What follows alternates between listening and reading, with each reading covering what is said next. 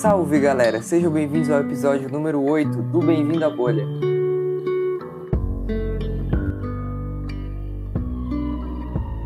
Galera, antes de tudo gostaria de agradecer a todo mundo que está acompanhando, que está conversando com a gente no Insta e pelo Twitter.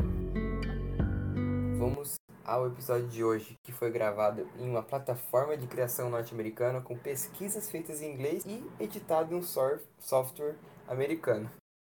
Como não deixar de falar do, dos nossos queridos Estados Unidos da América? E aí, Vitor, beleza? E aí, Luizão, cara, é verdade, cara. O Estados Unidos, os States aí, eles têm influenciado muito a nossa vida o tempo todo. E às vezes a gente esquece de falar deles, né? Até quando criança, né? Tipo, uma, sei lá, 90% dos desenhos que eu vi de filmes é tudo de lá, né? É. É, é tão tá esquisito um isso. indiano aí. Os coreanos. É. É. Mas é engraçado, né? Mas- A gente é criado tanto com essa mentalidade dos Estados Unidos e ta- tal, a gente é tão, é tão doméstico pra gente que parece que a gente faz parte daquela cultura, né? Uhum. É aquela coisa, virou uma cultura mais meio que global, né? É como se fosse uma cultura ocidental. os Estados Unidos representasse a cultura ocidental, né? Tanto é É. que quando tem eleições americanas, o pessoal fala, é tão importante que todo cidadão do, do mundo deveria votar, né? De tanto que eles influenciam É, na cultura, na política. Eles meio que sempre foram fazendo joguinhos ali, mexendo no país ali e tal. São meio controladores nessa questão. dando, Mas, dando uma invadida. É, então vamos falar disso também. Mas antes de tudo, vamos entender como que esse povo se formou, né? Qual, qual, que, qual que eram os seus ideais quando os pais fundadores ali é, pediram. Pediram não, né? Os caras saíram no pau, liberdade com a Inglaterra. É, E, então, os Estados Unidos foi ali majoritariamente colonizado pelos britânicos, né? Como a galera aprendeu na escola, as 13 colônias ali e tal, não sei o que, norte e sul, algodão e tal. E acho que isso é muito interessante a gente comentar, que esse fato das colônias ali e tal, serem divididas, divididas tudo certinho, fez até, influencia até eles serem um país tão federalista que fala, né? Meio descentralizado ali. sim, A gente vê isso completamente. até nas eleições, né? E na, em como cada estado se porta, eu acho bem legal isso. É, a maioria das pessoas não entende como que. Eu vi já vários docs, já de mini docs da Vox, por exemplo, que é americano, inclusive. Mas ela é meio, meio partidária, assim, dos democratas. Eu gosto porque ele mostra o lado dos democratas, mas eles têm algumas presunções erradas. Eles falam que o, o tipo de eleição feita no, nos Estados Unidos é para benefici beneficiar os estados é, que tem mais brancos, porque são menos populosos, né? Então, aqueles estados do sul, a Dakota, Carolina, outros que não são do sul, tipo Wyoming, tem votos igual. tem- ó, por exemplo, Wyoming tem menos população do que, do que Washington DC. E o Distrito de Colômbia não tem voto, né? E o, o Wyoming tem, tem três votos, tem dois do Senado e, e- e um de- da Câmara de Representantes. E aí o pessoal fala que é pra favorecer o pessoal branco e tal, né? Mas na verdade não, é ser porque na, na Constituição, não Constituição no sentido do papel, mas na Constituição, no nascimento dos Estados Unidos, é, eles prezavam por essa autonomia dos estados, né? tipo uma União Europeia, assim. Então acho que essa era uma ideia ali já dos pais fundadores quando eles estavam esquematizando como ia ser. Eu acho interessante também daí a gente falar como o espírito de nação, né, dos Estados Unidos se formou ali naquela rincha que eles tinham na Inglaterra, é, quando teve aquela guerra dos sete anos de Inglaterra e França ali, a França já começou a meio que puxar a corda ali dos Estados Unidos para eles começarem a se revoltarem contra, contra a Inglaterra. O mais engraçado disso tudo é que a Inglaterra começava a cobrar altos impostos, né, da, dos Uhum. colonos ali. Isso desagradava muito eles, porque era meio que como se eles estivessem financiando a, a guerra da Inglaterra, né? E acho que isso na história é bem importante a gente comentar que as maiores dívidas dos estados foram de guerra. As maiores inflações, as maiores causas de pobreza foram de guerras entre estados. Sim. É, porque aí o, o esforço de guerra, né, o esforço de guerra vale tudo, né? Vale tirar a propriedade da galera, vale imprimir dinheiro, vale fazer dívida, vale, vale um monte de coisa. Muito dinheiro. É, então, exatamente. Tanto é que na, na Alemanha nazista ali, se a gente for pegar, de, no pós-guerra, os caras entraram numa inflação absurda, porque enquanto tinha ali a guerra, a indústria rodando ali, beleza? Mas depois que acabou, foi um baque, a Alemanha... Assim, eu tava lendo um livro, aquele livro Crash, né, História da Economia, ele explica que o Brasil é o país que teve inflações mais consecutivas, assim, né? Uhum. É, só que a Alemanha teve a, uma das maiores inflações. Teve um outro país que teve, eu acho que foi a Hungria, cara, não lembro. Acho que Mas, foi a Hungria assim, também. Hungria, né? É, então, Te... são uns negócios absurdos, tipo assim, de 10 zeros no, no negócio. Teve Hungria e é, teve Zimbábue também. Zimbábue chegou Zimbábue, um... tem a nota de um trilhão, né? Um trilhão. Comprar no eBay. É. é, eu quero comprar essa nota. Mas enfim, é, falando dessa parada aí dos impostos, né? Os ingleses eles mandavam muito imposto. Teve até aquela parada do Tea Party, né, em Boston, que eles é, destruíram a própria produção de chá deles, né, pra, pra protestar ali. Se vestiram de índios, né? Sim, sim. É, o, é engraçado, assim, que você fala da, da Inglaterra, né, taxando pesada, pesadamente os colonos americanos ali, que são ingleses, mas eram ingleses, mas mesmo assim, é, era, a taxação era muito maior neles do que o pessoal que morava é, nas, na, no Império Britânico, na, na, nas ilhas britânicas, né? Londres, enfim, Manchester e tal. E isso é muito engraçado porque isso gerou inflação nos dois lugares. Mas você falou de inflação antes da Alemanha, né? A Alemanha aprendeu tanto com, com a inflação, como a inflação era ruim. Da pior forma. É, da, da, né, da pior forma, exatamente que eles, durante a Segunda Guerra Mundial, eles eram uma coisa inteligente até. Eles, é, não, não deu tão certo, mas eles é, jogaram... Ah, de Libra... jogar do avião, é, né? Já ouvi falar. Conta é. essa história aí pra galera, que eu, não... eu ouvi falar, mas não sei como que é. É uma curiosidade legal. Eles queriam promover o colapso da economia inglesa, né? E assim, a economia, a economia inglesa sempre se baseou na Libra ser uma moeda muito forte. Então, sempre você teve é, políticos é, britânicos prezando pelo, pela Libra ser forte, desde o Oliver Cromwell. A rédea curta, né? Exatamente. A, a, Margaret Thatcher foi, meu, era a principal campanha dela, era lutar contra a ferro, inflação. Né? É, e se você for ver, a Libra é forte até hoje.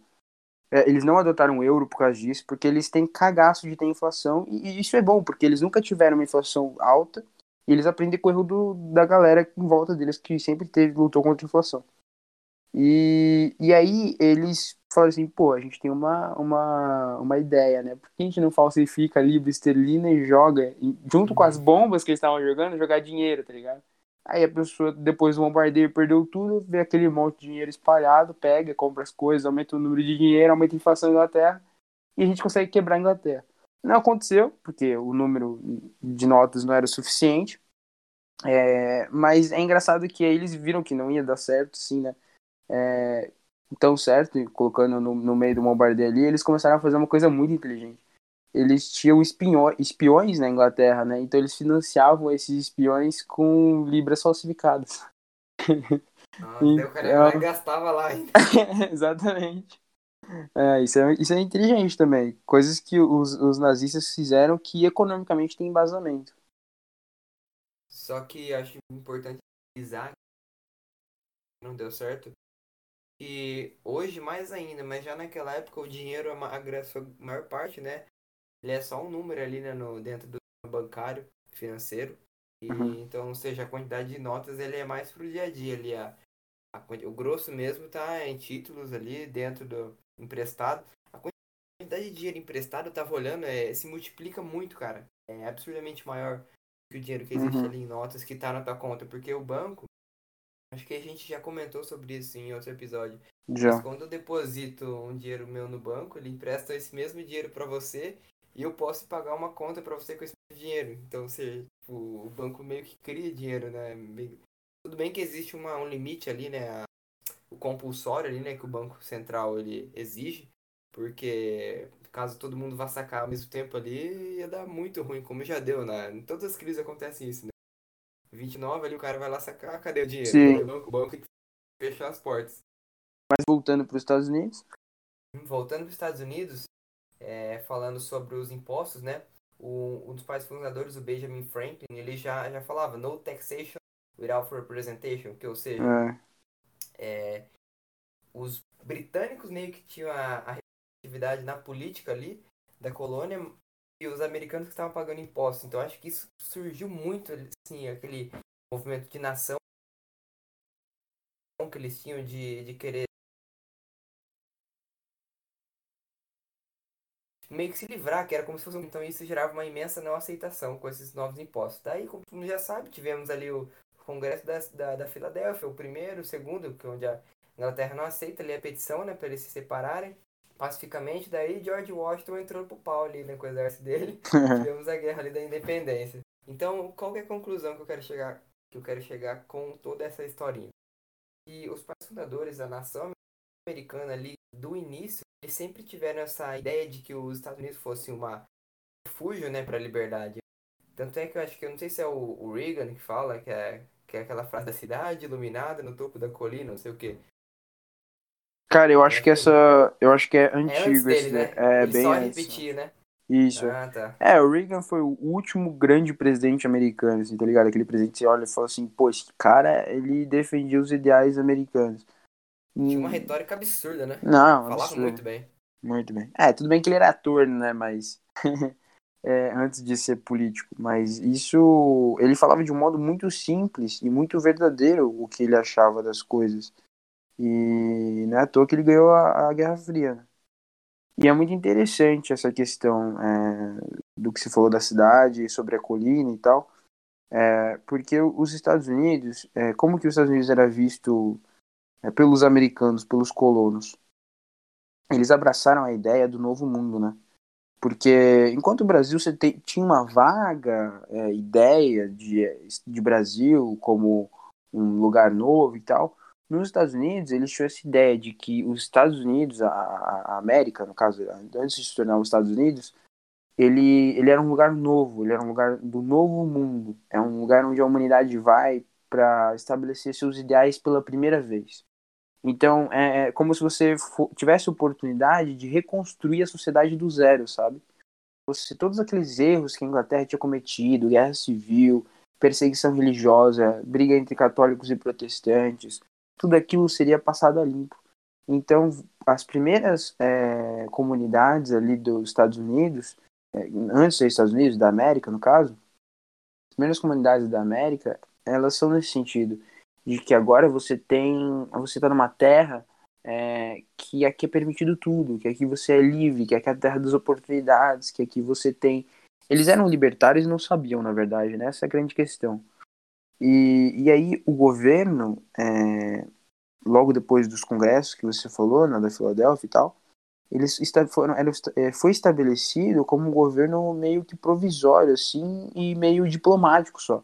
Então ele tinha função diplomática ali com o resto da, do mundo e, e entre os estados que formavam os Estados Unidos, mas ele não tinha nenhuma ambição de se tornar o que é hoje.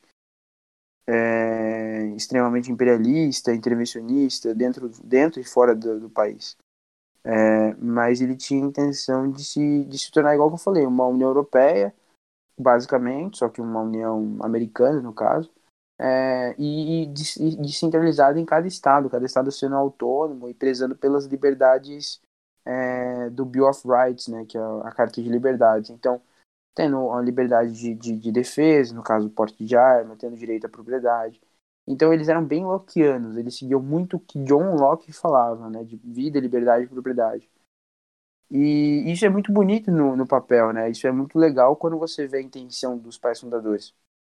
Mas só da sementinha de ter aquele estado mínimo, a gente teve o que a gente tem hoje, que é um, um é o maior é o maior estado que existe. Ele é o maior estado que existe na, Em todas as atualmente. questões, né? Militar, É, territorial, acho re- que assim, questão de, de não territorial porque a Rússia é maior, né? influência, influência. mas influência, tem bases no mundo todo, enfim, tipo, A ONU aí, o OMS. É, exatamente. Então, assim, é, é, o, o, o- os Estados Unidos, nos primeiros dois séculos ali, ele é um, um, um estado muito pequeno e um estado muito focado nisso, nas liberdades. Então, ele é, proteger propriedade, enfim, essas coisas. Só que, vamos dizer que o, o, remédio, que era o, o Estado americano, se tornou o próprio veneno da, da nação americana, das pessoas, dos colonos. E hoje a gente vê o que se tornou o Estado americano, né? A gente tem muitas influências é, socialistas no governo, embora é, seja difícil de admitir, mas você tem o socialismo crescendo nos Estados Unidos. E, e de longe, a gente, o pessoal às vezes liga com capitalismo, né, mas por causa da, da, da, Guerra Fria, mas de longe ele não é o país mais, é, assim, tipo, ele não chega nem perto de ser o país mais livre economicamente. Mas cultura, vamos dizer assim, a cultura dessas vezes ainda reflete liberdade, Quem mas do resto... Aí, mas estados tendem a crescer e faz sentido mesmo, porque... Bruno Perini fala isso. Custa... Não, tipo, ele deve ter lido alguém falando isso, velho. Sim, eu tô zoando, sim. Ah, tá. É... Tipo, quando você vai olhar a máquina estatal, velho, ele meio que só controla as coisas. Porque, por exemplo, um serviço ali da saúde, né? Uhum. Quando você pede para um governo tomar conta daquilo, você tá é, pagando pela administração daquele serviço e mais o serviço, né? E os então, políticos tá em pagando, si. Exatamente. Uhum. Tá pagando pela burocracia pela administração do serviço e mais o serviço. Então, isso só encarece e vai aumentando, né? Conforme o tempo precisa de mais burocracia para ter mais serviços e vai virando uma bola de neve até que a gente chega aí, ó. Ó o Brasil aí, quase 100% do PIB de dívida, cara. Sim, sim. Só para a, Unidos... grande maioria para pagar folha de pagamento, mano, de É. Os Estados Unidos, na verdade, como que eu definiria ele? Ele tem um ideal muito bacana por trás, enfim, você só viu o Capitão América, por exemplo, e tal, a cultura americana é fantástica nesse sentido. Promove a liberdade muito bem, estátua de liberdade e tal.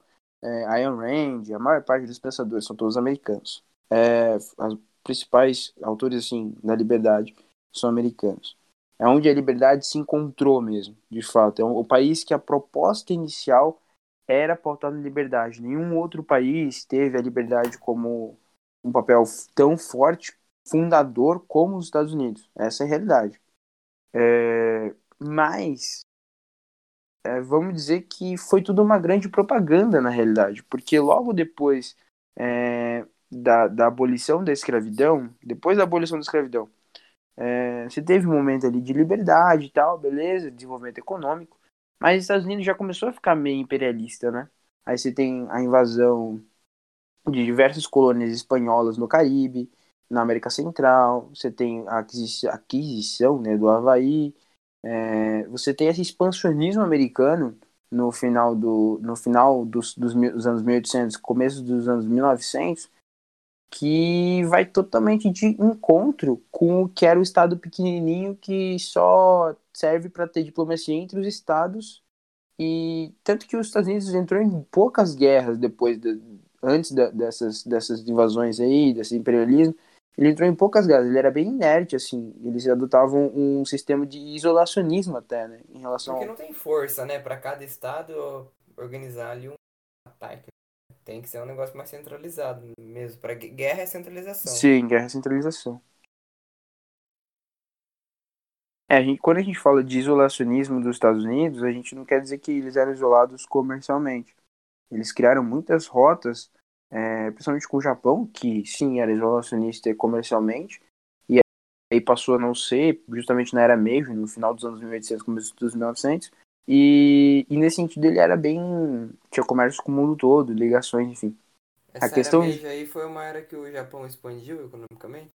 Foi, foi uma coisa só é, eu não lembro o Japão, é, o, o, pessoal fala que o Japão ele era uma garrafa, sabe aquelas garrafas que você coloca uma mensagem no mar e joga assim?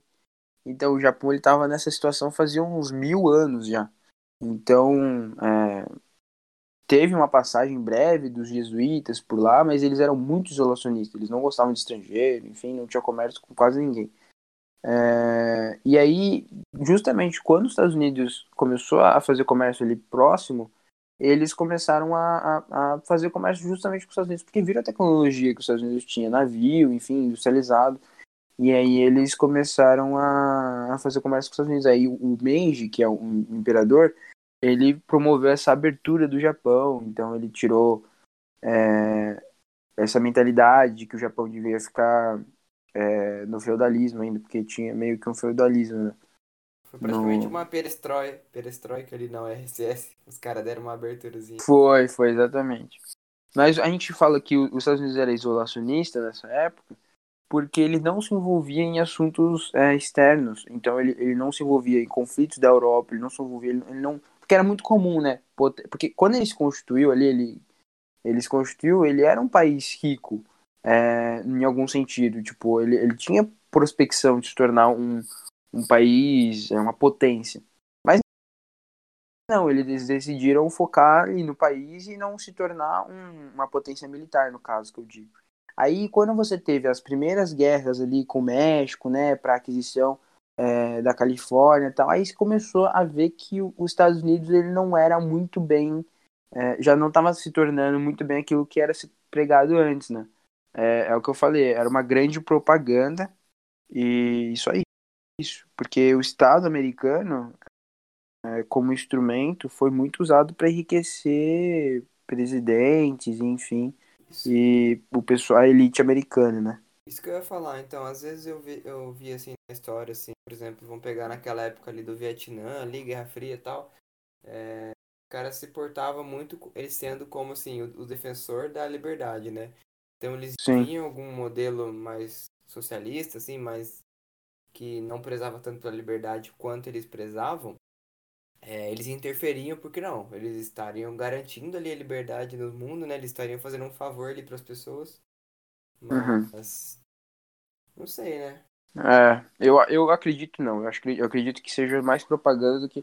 Embora seja muito bonito, você assiste Titanic, você assiste Poderoso Chefão, você vê os imigrantes é, chegando nos Estados Unidos, a primeira coisa que eles viam era a Estátua da Liberdade. Né? Isso era muito simbólico. Porque eles chegavam em Nova tipo York. terra da Porto... oportunidade, né? Igual você tinha falado. É uma exatamente. terra onde você faz por você Gente, mesmo. É, a... é exatamente. É, você assiste, por exemplo, aquele filme que eu, que eu choro bastante, que é o filme do menino que caçava pipa, sabe? E aí ele vai, ele no final do filme, quem não assistiu não vai entender, mas quem assistiu vai. no final ele traz o filho do amigo dele, que é do Afeganistão, para os Estados Unidos. E aí ele falou assim, ó, bem-vindo à América, que é a terra, tipo, a terra das oportunidades, aqui é, é, é a terra da liberdade.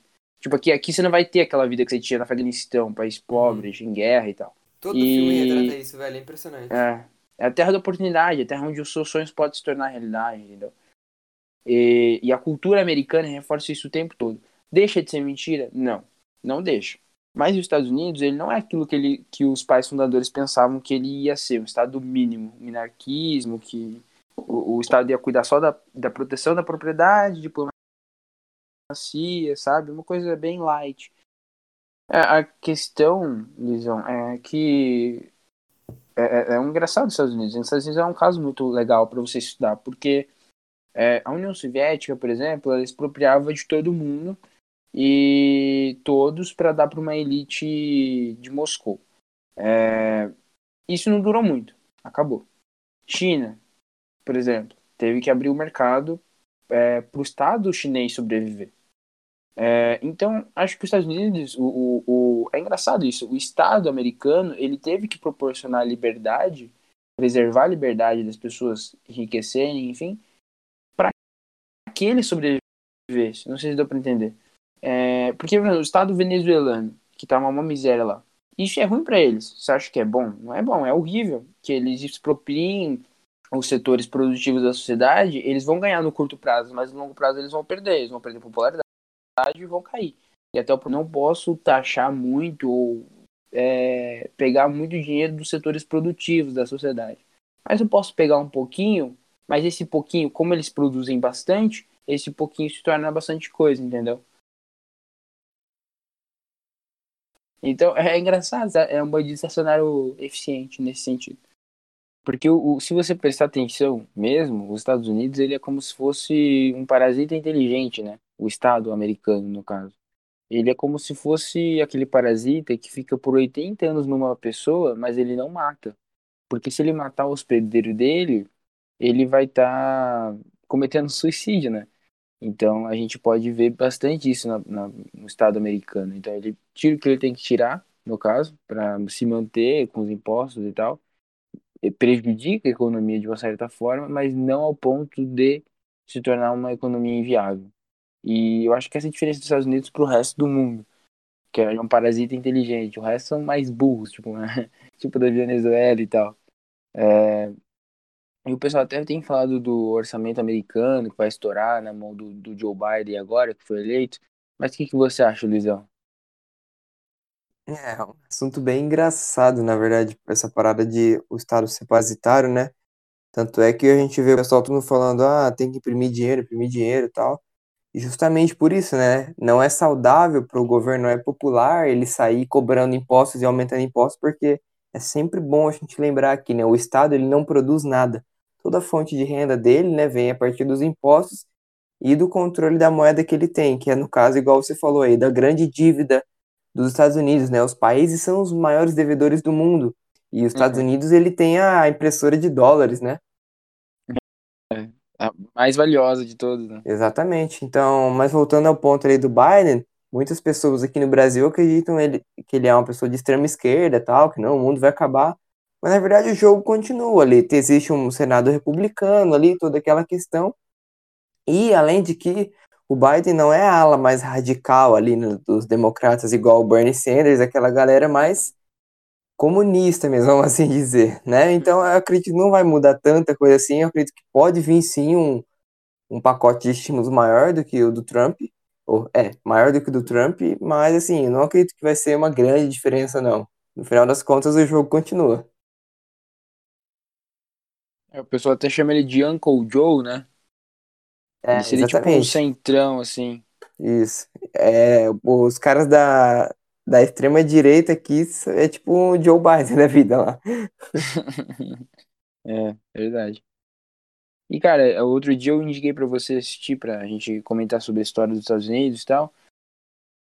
É aquele filme Sete de Chicago, que lançou agora na Netflix, né? O que, que, você achou do filme, cara? Bem lembrado, um filme muito bom. para quem quiser assistir aí, galera, tá na Netflix. É Ainda mais pra galerinha que estuda direito, fica apaixonada pelo sistema judicial norte-americano, as mil maravilhas, né? É, é legal para você entender também todo aquele contexto, né? Da Guerra Fria, da Guerra do Vietnã, como a juventude se posicionava naquela época, tudo isso, todas aquelas ideias, né, diferentes, tudo isso dentro do, de um país que era a, a terra da liberdade, né? Então é bem interessante a gente ver os, os protestos que tinham, teve até aquela onda meio hippie e tal, né? muito interessante é, a questão de, de a cultura americana, como que ela se deu e como que ela estava naquele momento. E, e, é muito louco isso, porque é o que eu falei para você, toda essa questão de liberdade e tal, ela é uma propaganda. Ela é uma, só uma propaganda. Esse negócio cultural americano e tal, é uma propaganda. É, é, é uma bela propaganda, uma propaganda moral, é uma propaganda que preservou a liberdade econômica dos Estados Unidos muito bem por muito tempo, mas é falso, porque o Estado americano ele ele contradiz essa filosofia, tá entendendo? E uhum. naquele momento, aquela, aquela juventude via toda a hipocrisia do, do sistema americano, que é um sistema falido, o sistema estatal judiciário é, é americano, embora, né, beleza, que muita gente é, tem, use ele como exemplo, realmente ele é melhor que o brasileiro, mas ele é falido, ele é todo enviesado, igual o nosso, é, é, tem problemas também. É, você tem não só o sistema judiciário, é, você tem as autoridades né, querendo banir e, e fazer do, do Estado um modelo moral para outras pessoas. Então você vê, é, você vê várias provocações da galera né, progressista, porque eles, o, o, o pessoal americano que é conservador quer proibir tudo assim da, é, e isso não tem nada a ver com o, cada liberdade do que está nos 25, dos 25 cents do, do, da moeda americana. Não, não existe, tipo, em plena é, em plenitude. Outra questão também que vai contra a própria filosofia americana, guerra do Vietnã. Não faz Total. sentido.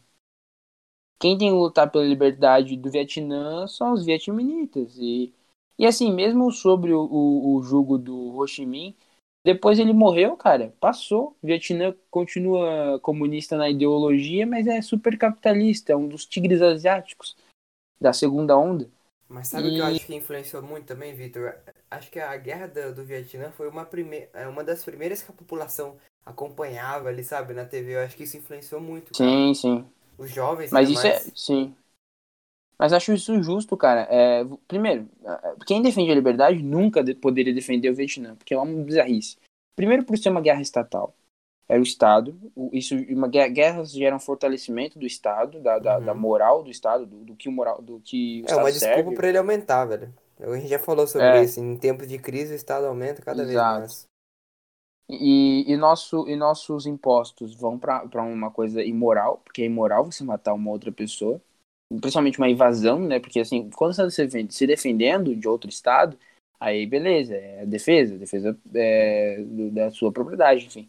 Agora, quando você está atacando o território inimigo, não faz sentido nenhum isso. É, outra coisa, teve ataques, ataques registrados de, de civis, de americanos atacando civis, é, estrategicamente, com Napalm, enfim, isso daí era do, amplamente documentado. Isso, isso é bom, porque os Estados Unidos, como tinha liberdade de imprensa, foi amplamente documentado isso no Vietnã, isso é muito louco. Agora, quando a Rússia atacou o Afeganistão, aconteceu milhares de coisas ruins e péssimas e ninguém falou nada, porque nenhuma imprensa da União Soviética foi lá cobrir isso daí. É...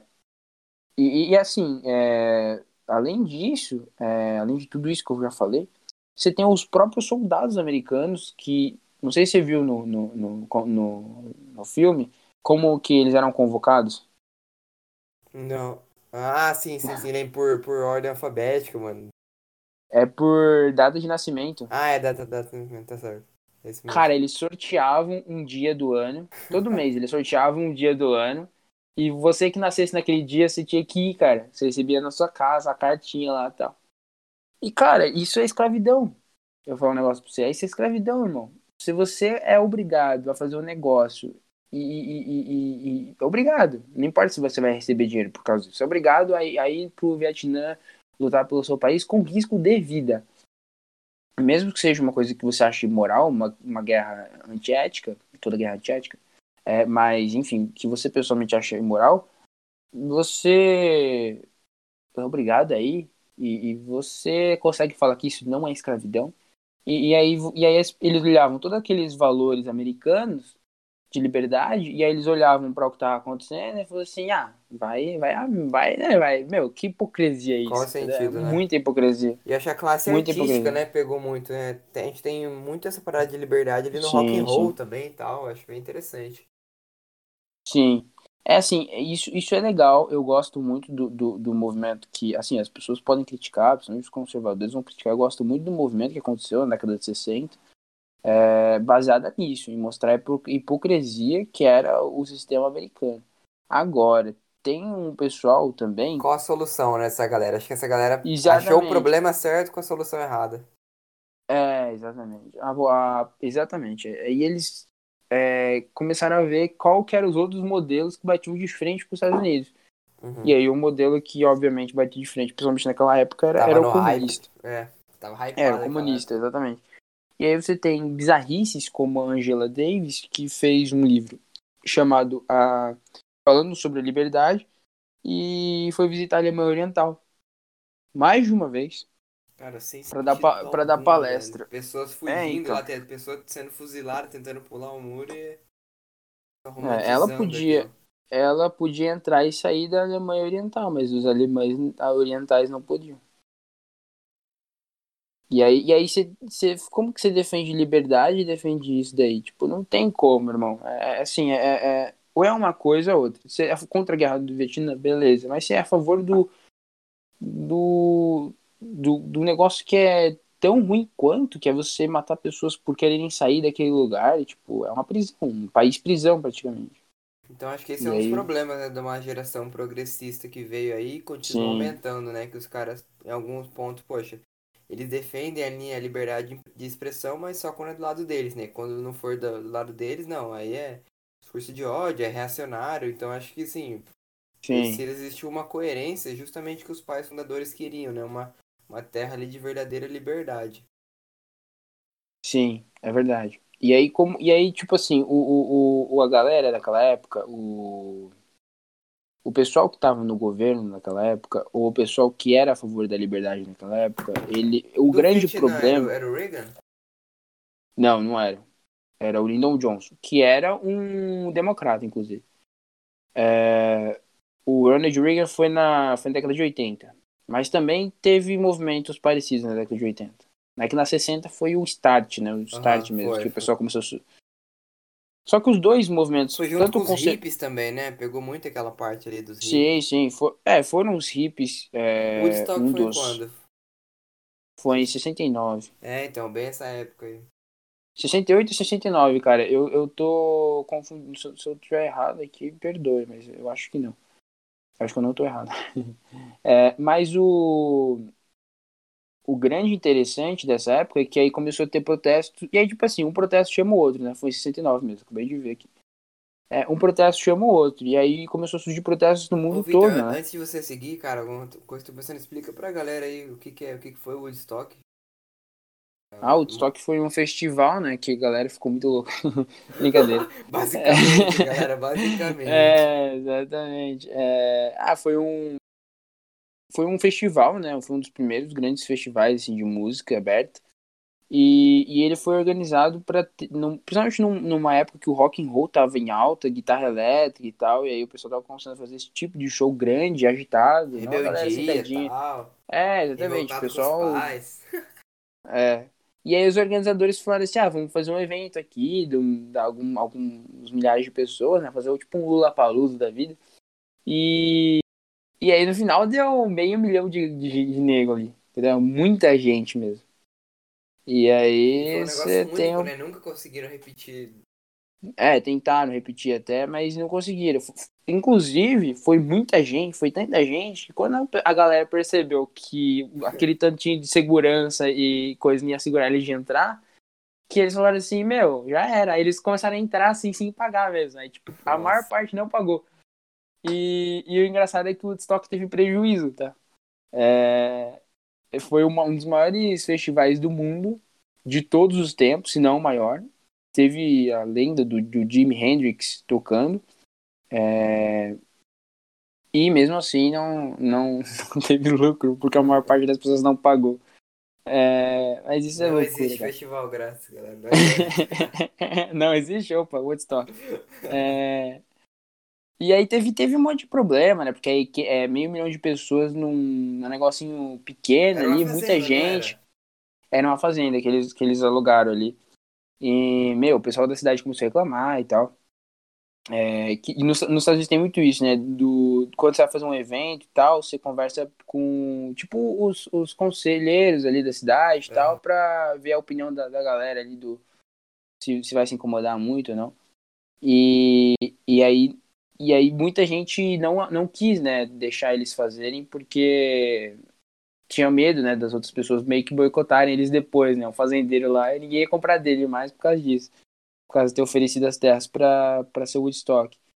E aí, cara, muita gente foi e tal, foi, foi imensamente é, viral. É, o, virou o, símbolo, né, é. Sim, sim, exatamente. Essa, exatamente, virou o símbolo da, da geração.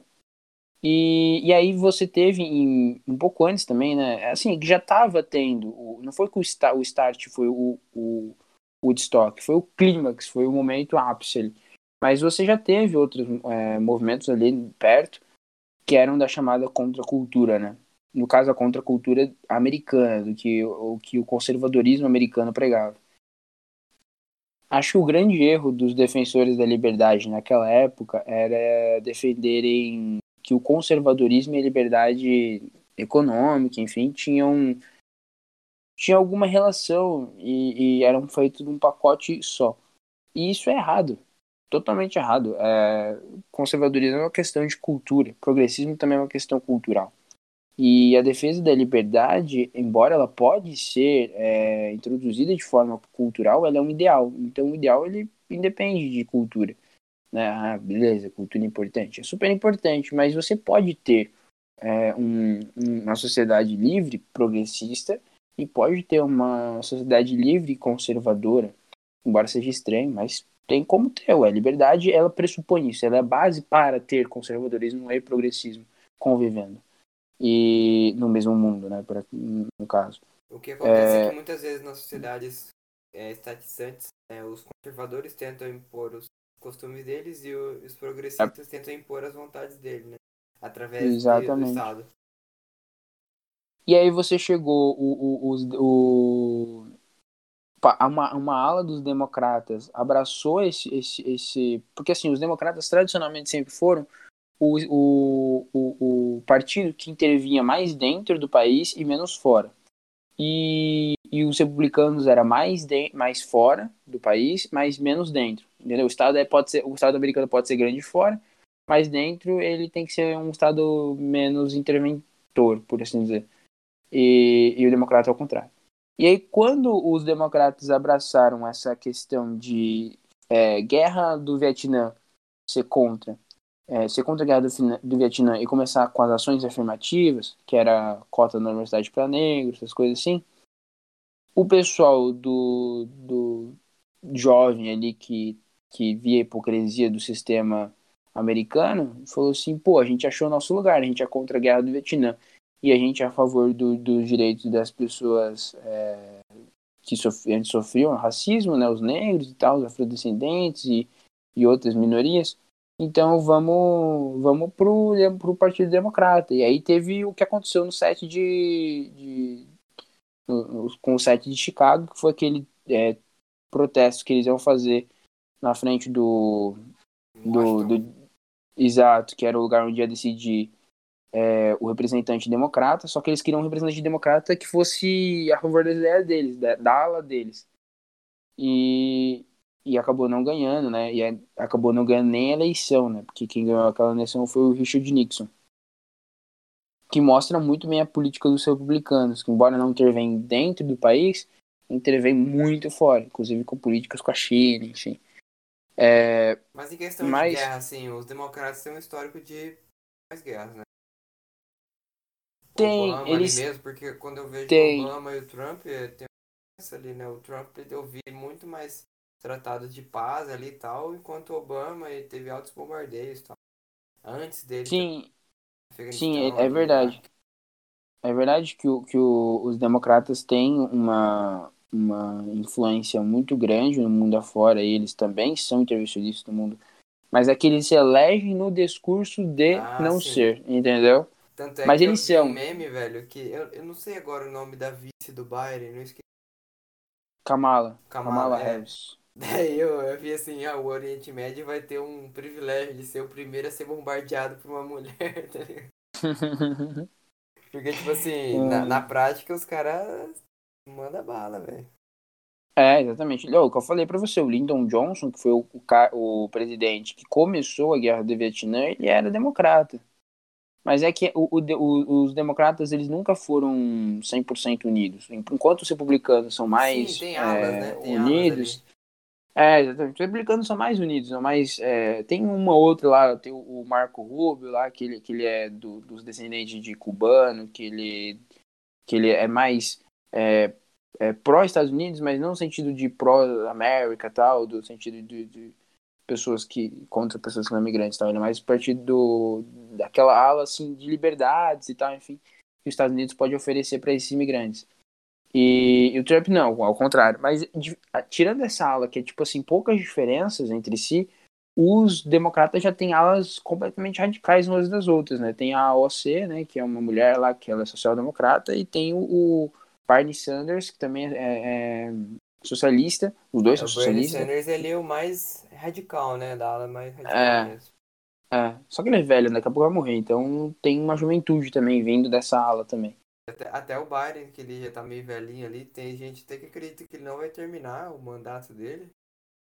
Porque ele, tá, ele, é. é meio velhão, né? Ele fala umas coisas meio esquisitas, ele é estranho mesmo. É, ele tem, tem, ele tem uns probleminha, cara. Ele, o pessoal fala que ele não, não consegue. A campanha dele só foi forte por causa que era anti Donald Trump, Trump né? mas, é, mas ele não, é, o Biden não tem ganhou, né? qualidades. Perdeu, não. na verdade, é, exatamente. É, a maior parte das pessoas estava comemorando por causa disso. Nem conhecia quem era o Biden, muitos, ou a, história, a trajetória dele, enfim. É, mas é que o. É o que você falou, Biden é o cara do centrão, né? O cara que o, o, os democratas falaram assim, hum, ele pode ganhar, ele pode ganhar a eleição. Bernie Sanders nunca ganharia a eleição. Do jeito que os Estados Unidos está agora. Nessa eleição específica, não. Agora, o Biden já era uma probabilidade. Porque, assim, a questão é que o, o, o embora os Estados Unidos seja muito bem, bem definido partidariamente, o número de republicanos é, nos Estados Unidos tem decrescido, né? As votações em geral dos republicanos são piores do que as dos democratas. O grande problema dos democratas é a divisão interna mesmo. Mas o, os republicanos têm perdido voto no geral. E, e aí o, o, Biden, ele ganhou alguns eleitores republicanos, republicanos mais centrão, mais bem centrão mesmo, que votam republicano, mas não são engajados, assim. Ele ganhou muitos porque o Biden, ele tem um argumento para conter a China, né? E, e o Trump, ele fala da China, mas ele não tem muitos argumentos, que ele está desfazendo muitas alianças, né? E aí o Biden fala assim, não, você está desfazendo, você está querendo combater a China desfazendo as alianças, principalmente militares, né? Acho que até do Tratado e... de Paris ele saiu, né? Sim, sim. Altos tratados assim demoraram anos para ser acertado, Exato. ele saiu de tudo. E aí o Biden criticava muito ele. Então é muito nesse sentido de sair, de, de perder aliados, né? Porque se você está se preparando para uma possível guerra fria, você tem que promover aliados e não, né? Enfim. E aí o, o, muita gente apoiou, muita gente que era republicano, mas não gostava do Trump e de certa forma acabou votando pro, pro Biden, ou, ou mesmo não votando no Trump, que já é um voto pro Biden, né? Teoricamente, assim. Ele acabou não saindo de casa para votar num cara que ele não gostava, mesmo sendo republicano. E você perde esse engajamento, né? Como é, é não é obrigatório. E aí você, e aí você tem esse problema aí do, do Partido Democrata, que é, um, que é uma coisa que aí você vê, remonta desde o 7 de Chicago, né? É um partido muito dividido. A, a OAC até fala que ela e o e o e o Biden não seriam do mesmo partido se fosse de outro país. Estão diferentes que eles são. Mas então, assim, se fosse igual aqui no Brasil, que o presidente é democraticamente eleito, o Partido Democrata se dispararia, né? O que acontece lá é que os republicanos são mais unidos. Eu nem diria que eles são mais unidos, é que o, os estados em que eles dominam, é que assim, é que essa questão, populacionalmente falando, os democratas têm mais eleitores porque eles têm Califórnia, eles têm Nova York, beleza. Só que a Califórnia e Nova York, como estado, como estado, eles têm é, um número limitado de votos. Não representa o, o, voto proporcional, embora tenta se copiar o se você for fazer a divisão mesmo por habitante, o voto de um californiano e o voto do nova-iorquino vale muito menos do que um cara que mora no Wyoming, entendeu? E, e aí você tem muita gente que vota pro no caso do Wyoming, não, dessa votação. Eu acho que o Biden levou o Wyoming, mas tem muitos estados bem pequenininhos, com baixa densidade populacional, que votaram, que, que votam republicano, e aí eles têm mais poder de voto, por assim dizer. Porque é o estado que vota e não a, a pessoa, é, o indivíduo, na casa.